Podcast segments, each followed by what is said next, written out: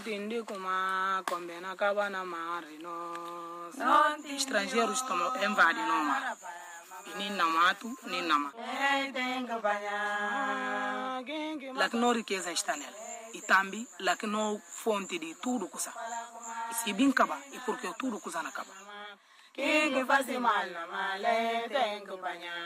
No princípio eram eles e elas, os bijagós, a natureza que os envolve e os define, numa articulação harmónica que hoje corre riscos. Como aqui dizem, chegaram os de fora e avançaram no mar e na terra. Ali está a riqueza, e se isso desaparecer, desaparece tudo.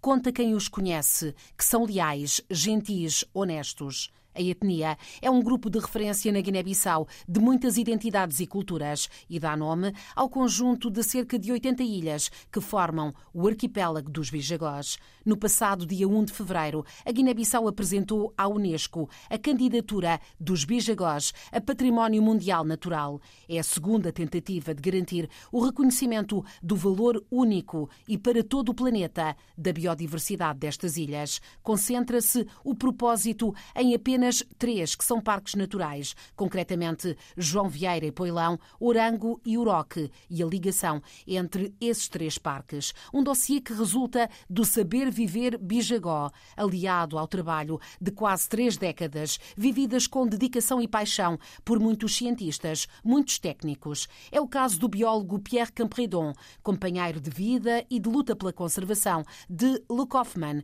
um homem determinante que ele próprio, Pierre, cativou para a Guiné-Bissau. Pierre Campredon admite que o êxito desta candidatura seria um sonho coletivo tornado realidade. A inscrição do arquipélago dos Bijagós na lista do patrimônio mundial seria uma conquista e uma fonte de esperança. O arquipélago é verdadeiramente um sítio excepcional à escala mundial, tanto do ponto de vista natural como cultural. Os guineenses estão empenhados em preservá-lo para benefício de toda a humanidade. E o trabalho do IBAP e dos seus parceiros é digno de louvor. Não é fácil para um país como a Guiné-Bissau investir na conservação a longo prazo quando tem tantas prioridades para resolver a curto prazo.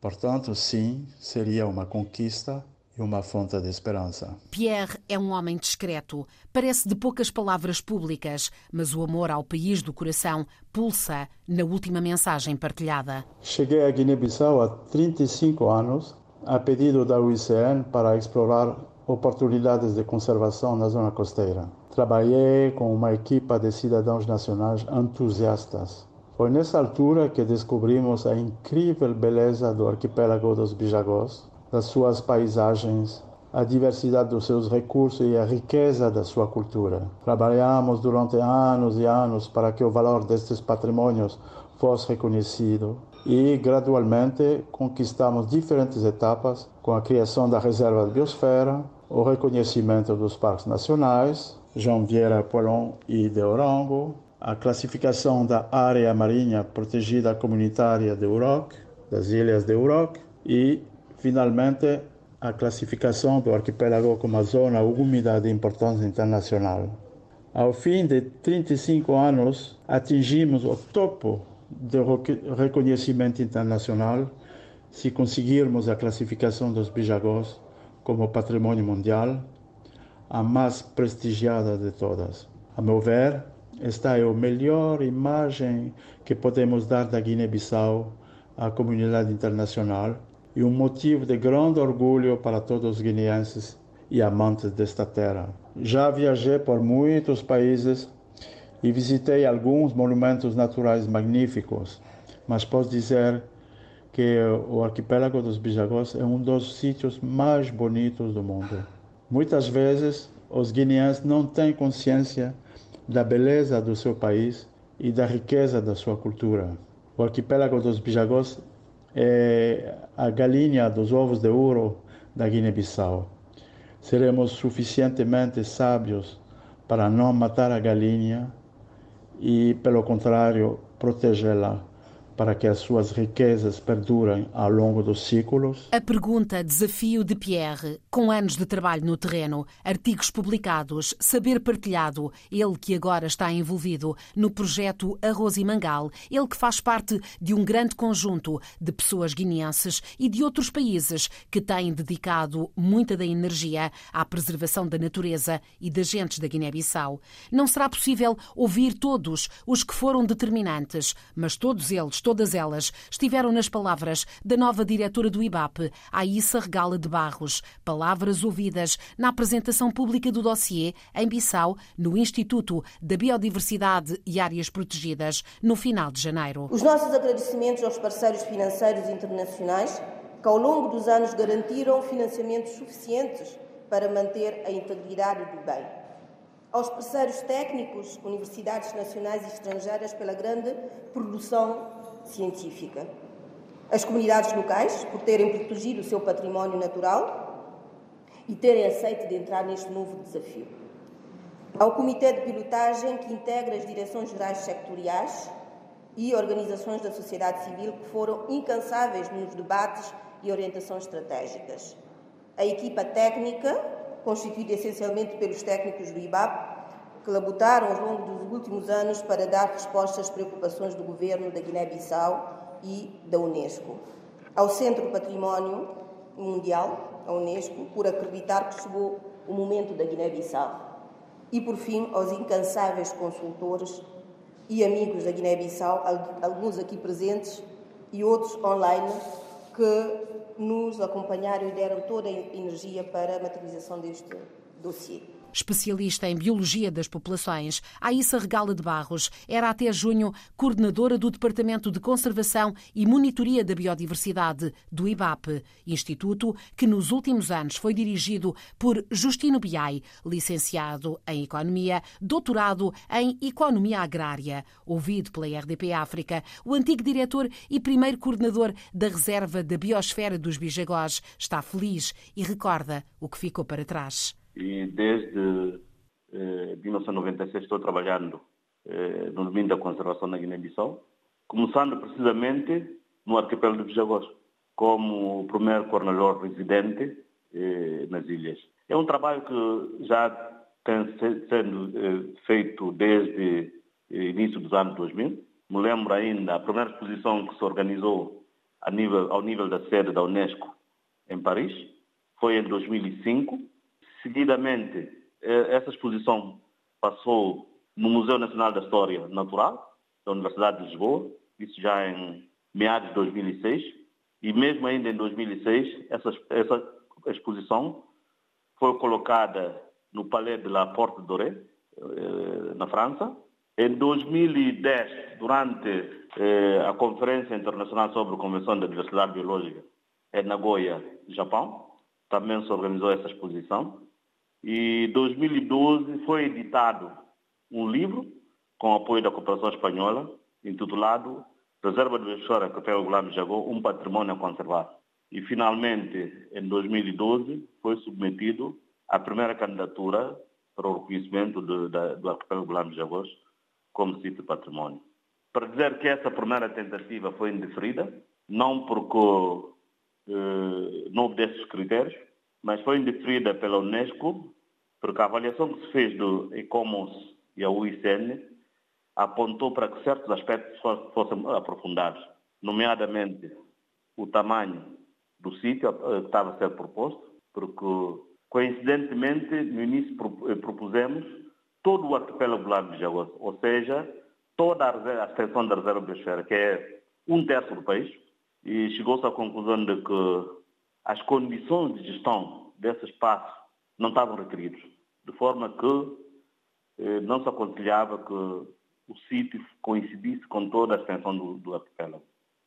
O outro aspecto também que se aconselhou, é, como é sabido, as primeiras reservas de esfera não tinham, eram label da, simplesmente um label da Unesco. Não tinham reconhecimento nacional. Juridicamente não estava reconhecida nos diferentes países com exceção de alguns países como a eh, Itália, Portugal, eh, Espanha, desculpe, e outros países, mas com a estratégia de Peru, aconselhou-se que todas as reservas de esfera fossem tivesse um estatuto jurídico nacional. E, nesse contexto, fomos, a, fomos chamados a atenção de que, para que eh, a reserva biosfera dos Jagores fosse aceita como sítio de património, deveria ter um estatuto nacional e não simplesmente um label. No entanto, devia ser reconhecido pelo governo da Guiné-Bissau e a Assembleia Nacional. Uma outra recomendação também fora feita na, na, na altura é que, considerando a necessidade de maior conservação, que a reserva adquirisse um outro estatuto de conservação. Por exemplo, já era reserva, já tinha três áreas protegidas no seu interior e em 2014 foi reconhecido como um sítio Ramsar, ou seja, um sítio de importância internacional. Várias outras recomendações que se seguiram referem-se à maior implicação das comunidades, maior implicação das outras autoridades, eh, das outras instituições e sensibilização de todos os interessados para que tivéssemos, tivéssemos ao mesmo nível de compreensão. A história lembrada, os pormenores detalhados por Justino Biai, um dos protagonistas. Outro é Abílio Rachid, anos no IBAP, os últimos como encarregado de programas, agora a coordenar um importante e ambicioso projeto, o Blue Bijagós, liderado pelo PRCM e financiado pelo Blue Action Fund. Abílio Rachid, feliz com o momento, destaca desafios, destaca oportunidades. De facto, uma oportunidade eh, em termos de, de dar maior valor ao arquipélago Bulama Bijagós, sobretudo devido à sua grande biodiversidade. E, além do mais, também é uma porta de saída para determinados tipos de atividade, em especial o, o ecoturismo. Mas também tem desafios. Esses desafios prendem-se sobretudo com a sustentabilidade do arquipélago em termos não só financeiros, como também em termos da, da conservação. Vai exigir eh, um enorme esforço. Bom, há compromissos de alguns parceiros em apoiar, eh, mas dado a complexidade de alguns aspectos eh, do arquipélago, então há, há necessidade de uma intervenção mais efetiva do governo em termos de iniciativas desenvolvimento e apoio ao programa, portanto, de conservação. Pois, uma vez conseguido esse estatuto, se não o conseguimos preservar, as avaliações que virão posteriormente poderão o desclassificar. É nessa perspectiva que há toda a necessidade de se efetuar um esforço em termos de aumentar a capacidade de gestão, mas também aumentar a, as iniciativas de desenvolvimento sustentado para apoiar as comunidades, no sentido de serem criadas alternativas né, que não ponham em causa o ambiente do arquipélago. Apontou alguns desafios. Agora uh, está uh, na coordenação do projeto Blue Bijagós, uh, com uma dotação financeira interessante, mas também com, com objetivos ambiciosos, não é? Este projeto pode ser um dos que vai alavancar as respostas que são necessárias e que já aqui referiu? Sim porque, em princípio, esse projeto vai apoiar a, a criação de mecanismos de gestão para o sítio uh, e também uh, apoiar as áreas protegidas já existentes no interior do, do arquipélago. Mas esse projeto só não é suficiente. Tem que haver outras iniciativas complementares no sentido de se poder garantir, de facto, a continuidade do Estatuto, caso o viermos a conseguir. Abílio Rachid e Justino Biai fizeram equipa com Alfredo Simão da Silva, desaparecido precocemente em 2019 e que hoje dá nome ao IBAP. Ele foi um dos grandes arquitetos da construção do sucesso que a Guiné-Bissau tem apresentado ao mundo em matéria de conservação da natureza e do ambiente. Era um técnico reconhecido, uma personalidade respeitada por todos, dentro e fora do país. Empenhou-se profundamente Alfredo Simão da Silva na construção e consolidação de várias instituições nacionais e subregionais, tais como o Gabinete de Planificação Costeira ou o próprio Instituto da Biodiversidade e das Áreas Protegidas, ou a Organização para a Defesa e Desenvolvimento das Zonas Úmidas, ou as ONGs Ação para o Desenvolvimento e Tiniguena, Fundação Bioguiné, Parceria Regional para a Conservação da Zona Costeira e Marinha, ou a Rede das Áreas Marinhas Protegidas da África Ocidental.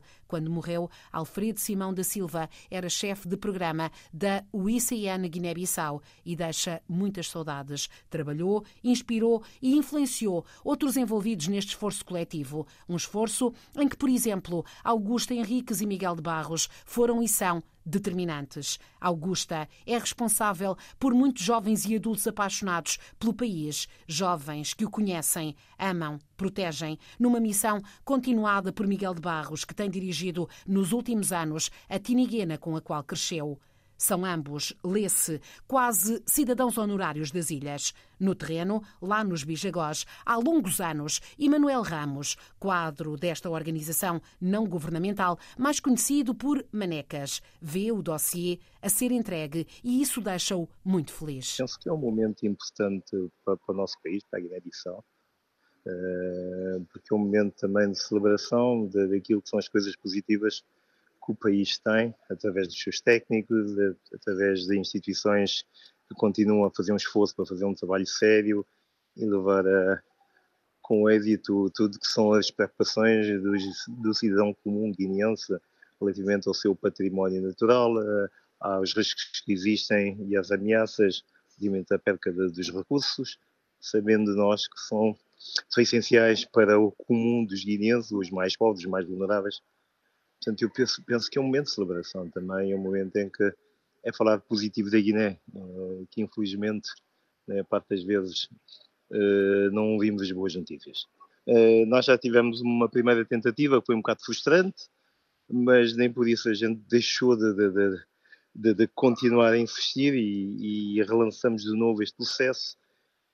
mas é um processo inicial, mas é um processo muito importante para aquilo que, do, do, do ponto de vista de todos os técnicos que trabalham no ambiente, é essencial para poder projetar aquele que se calhar é o maior património natural eh, do país para outras, outras dimensões e criar as bases que serão necessárias para que ele possa realmente estar salvaguardado. É verdade, estamos a falar aqui de um processo que ainda está no início, mas é já de si algo que eu penso que é meritório de, de, de, de, de comemoração, de celebração, porque, mais uma vez, aquilo que eu disse demonstra a, a vontade que as pessoas ainda têm para salvar os bijagós, eh, fazer com que o bijagó não se torne um espaço anárquico em termos de interesses e intervenções, uh, mostrar que o valor dos bijagós passa sobretudo por salvaguardar aquilo que as suas, as suas populações, o seu povo conservou durante séculos e que hoje em dia está mais ameaçado do que nunca está mais ameaçado pelas ambições, pelas, pelas, pela, pela, pela, tudo que são as expectativas de vários, de vários intervenientes uh, no setor económico sobre esse espaço. Portanto, eu penso que esse é um processo que realmente é importante para a Guiné-Bissau e não só para a África do Oeste, que eu penso que será o primeiro. Uh, se conseguirmos, será realmente algo memorável, não sei. Uh, reduzimos um bocado as nossas ambições relativamente ao primeiro dossiê, mas vamos a ver. Há aqui muitas vontades, muitas competências, não é? De, de, muitas, de muitos técnicos uh, guineenses uh, e estrangeiros uh, e o, o seu trabalho tem sido muito próximo das comunidades, que as pessoas que fomos ouvindo destacam sempre como absolutamente fundamentais, não é? porque os bijagós, sobretudo é, é esta etnia mais presente, não é? Têm, têm sabido mesmo conservar, têm, têm dado mesmo lições, auxiliados também por parceiros e uh, com uma gestão verdadeiramente comunitária que já está mesmo estruturada. Pode explicar-nos um bocadinho como é que isso funciona? Eh, bom, muito rapidamente, a nossa experiência, a minha pessoalmente, enquanto técnico neste domínio de gestão das áreas protegidas, é sobretudo sobre o espaço do ROC, que é um, a primeira área marinha protegida comunitária, ou pelo menos de cogestão uh, da Guiné-Bissau, que implica diferentes parceiros, mas que tem no centro da, da governação as comunidades, que são elas a que nos indicaram os caminhos para preservar uh, uh, aquilo que é o, o, o património de, natural e cultural que, das ilhas, tal como ele se apresentou até a época. Então, eu penso que é um, os Bijagós, sem esta, sem esta valência, sem, esta, sem colocar no centro da sua conservação os próprios as comunidades locais, então não haverá, não faz sentido, nem, nem, nem será possível mantê-lo. Por isso é que eu penso que é um, da nossa experiência Euroca, onde temos conseguido, depois de 20 anos, praticamente criamos áreas protegidas, percebemos hoje em dia que realmente só é possível manter a gestão, mesmo por vezes, muitas vezes sem recursos, porque a gestão das áreas protegidas requer dinheiro, requer recursos, recursos económicos e o país não tem. Uh, os, os espaços vivem muito dos projetos mas mesmo sem isso, mesmo com esses recursos uh, financeiros, se não tivéssemos no centro das comunidades, se as comunidades não tivessem parte desse processo de governação, se não tivessem a sua opinião, uh, e, e, muitas vezes não é fácil o consenso, mas se não tivesse nesse espaço, se não tivesse nesse espaço de concertação, dificilmente teríamos um, um espaço que hoje temos, que é uma, que é uma referência do ponto de vista de gestão e eh, governação comunitária dos recursos é, recursos naturais. Portanto, eu penso e julgo, na minha modesta opinião, a experiência de Roca é um bom, é um bom exemplo daquilo que é fundamental quando queremos conservar áreas protegidas, espaços naturais, é, é, como implicar as pessoas, como fazer que elas se sintam parte integrante de um processo e que elas beneficiem disso, porque é deles, o espaço é deles, os recursos são deles, Uh, o nosso papel enquanto técnicos é apenas ajudá-los a fazer um caminho que inicialmente era mais fácil fazer porque não havia tanta pressão da modernidade, não havia tanta pressão de necessidades uh, impostas por, um, por, uma economia muito monetarizada e que hoje, e com estas transformações, as mudanças globais do mundo, é preciso realmente ter por trás vários atores, não só as comunidades, mas as próprias instituições, como o IBAP, como as ONGs, a Organizações da Sociedade Civil e outras instituições, e as próprias comunidades para fazerem junto esse caminho. Esse é, para mim, o único processo, é a única forma de se conseguir realmente uh, conservar espaços naturais em, em, em, contextos como de um país como a Guiné-Bissau, muito frágil, uh, instável politicamente, onde tudo acontece à volta, muitas vezes não de interesses nacionais ou comuns, mas à volta de interesses de grupos e, e, e privados, e individuais. Portanto, esse para mim é o caminho. Agora, temos um desafio grande, porque neste momento os bijagós são muito cobiçados, muito cobiçados por outros setores, por outros interesses. Uh, como é que vamos gerir isto daqui para a frente? Hum? Eu ainda há dias ouvi notícias que me deixam um bocado preocupada, um bocado de interesse privado em, sobre um espaço como Canhabac. Canhabac é das ilhas mais conservadas do ponto de vista cultural, do ponto de vista natural, no arquipélago como é que acontecer? Qual é o impacto social? Já nem falei, falei no impacto ambiental, mas o impacto social de uma intervenção a grande escala nesse espaço. O olhar tranquilo, lúcido e prudente de Emanuel Ramos, da Tiniguena, preocupado, mas certo, de que com a inscrição dos Bijagós na lista dos sítios Património Mundial da Humanidade, mas sempre com vontade e investimento nacional, o caminho será bonito. O dossiê de candidatura a Património Mundial da Unesco é um processo complexo. No primeiro, houve trabalho de vários dos cientistas que já aqui ouvimos. Neste foram fundamentais, por exemplo, a diretora do IBAP, também Paulo Catri, também Charlotte Caribouillet, da MAVA, também Charles Aquibodé e muito um brasileiro, referência na área da conservação, que foi consultor principal. Sou Cláudio Maretti, é, doutor é, em Geografia Humana. Meu doutorado foi feito sobre os bijagós há 20 anos, depois de morar cinco anos na Guiné-Bissau e fazer uh, durante uh, cerca de cinco anos idas e vindas com a pesquisa junto à comunidade, uh, questionários, etc. Meu doutorado foi defendido na Universidade de São Paulo, aqui no Brasil.